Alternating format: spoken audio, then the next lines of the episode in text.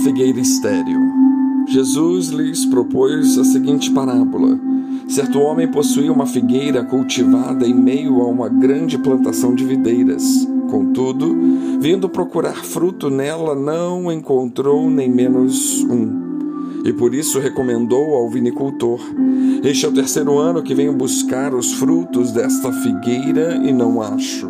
Sendo assim, podes cortá-la, porque ela ainda está ocupando inutilmente a terra boa?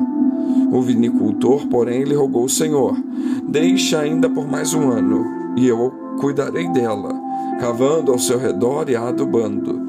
Se vier a dar fruto no próximo ano, muito bem. Caso contrário, mandarás cortá-la. Lucas 13, do 6 ao 9. Parábola da figueira estéril ilustra a misericórdia e justiça de Deus pelos improdutivos. Jesus está transmitindo uma explicação de que até mesmo a misericórdia de Deus pode se esgotar, pois, devido ao seu amor, ele dá o tempo mais que suficiente para que algo improdutivo possa se tornar produtivo. O dono da figueira deu muitas chances a ela. O solo onde ela fora plantada era bom, pois era rodeado de videiras. Ela era constantemente tratada e guardada, mesmo em meio a intempéries. Teve tempo de sobra para crescer e ser produtiva. Uma figueira produz figo após um ano de plantio, mas já haviam se passado três anos do tempo que ela deveria ter começado a dar fruto. Além disso, ela contou com a misericórdia de um intercessor, o vinicultor que pediu ainda mais um tempo para ela. Mas por que o dono deu ordem para cortá-la? Quando não entendemos direito esta ordem, Pode parecer que a decisão de cortá-la fosse impiedosa ou até mesmo precipitada. Porém, conforme já explicamos, entendemos o que justifica a ordem. A figueira ocupava o espaço onde outra poderia estar frutificando.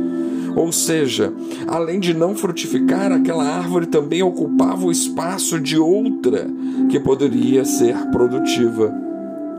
O vinicultor que cuidava da figueira estéril intercedeu por ela. E ele representa Jesus, sendo nosso mediador entre Deus. A figueira representa a condição humana e o dono, o Deus Pai Todo-Poderoso.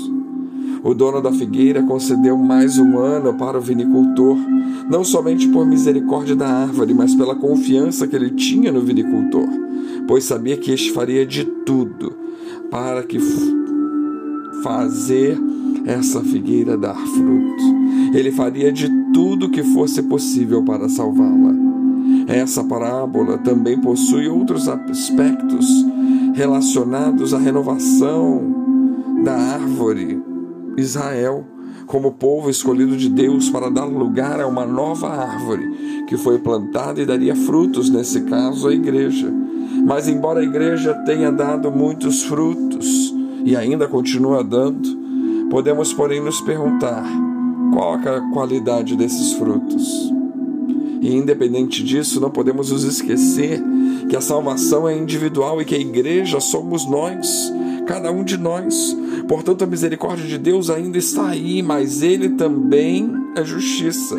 E chegará um momento em que Sua misericórdia se esgotará. Se a advertência dessa parábola ainda vale para os que são da igreja, quanto mais para aqueles que conhecem o Evangelho, mas não se arrependeram. É por isso que Jesus tem agido através do seu Espírito Santo, para que a mensagem do Evangelho chegue a todos, de modo que todos possam ter a oportunidade. Essa é a graça, a misericórdia do nosso intermediador que clama por mais tempo para o mundo.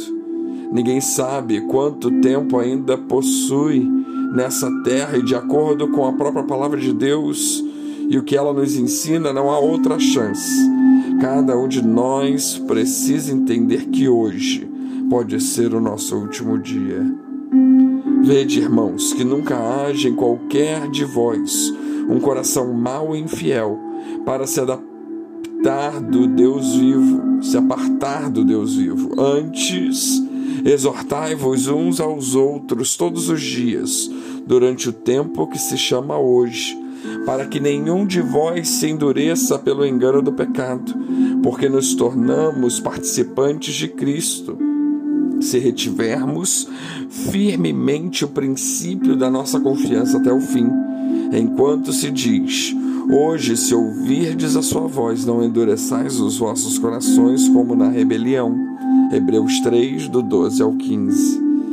Jesus está fazendo a parte dele. Se fez carne, foi morto para nos dar a chance de salvação e ainda continua intercedendo por nós, para que ninguém, ninguém seja cortado da terra boa, do céu. A parte que nos cabe é usar esse tempo de graça e sermos uma figueira frutífera, para abençoar os que vierem buscar fruto em nós.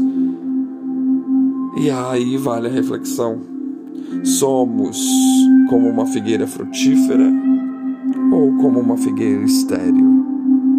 Que Deus nos abençoe.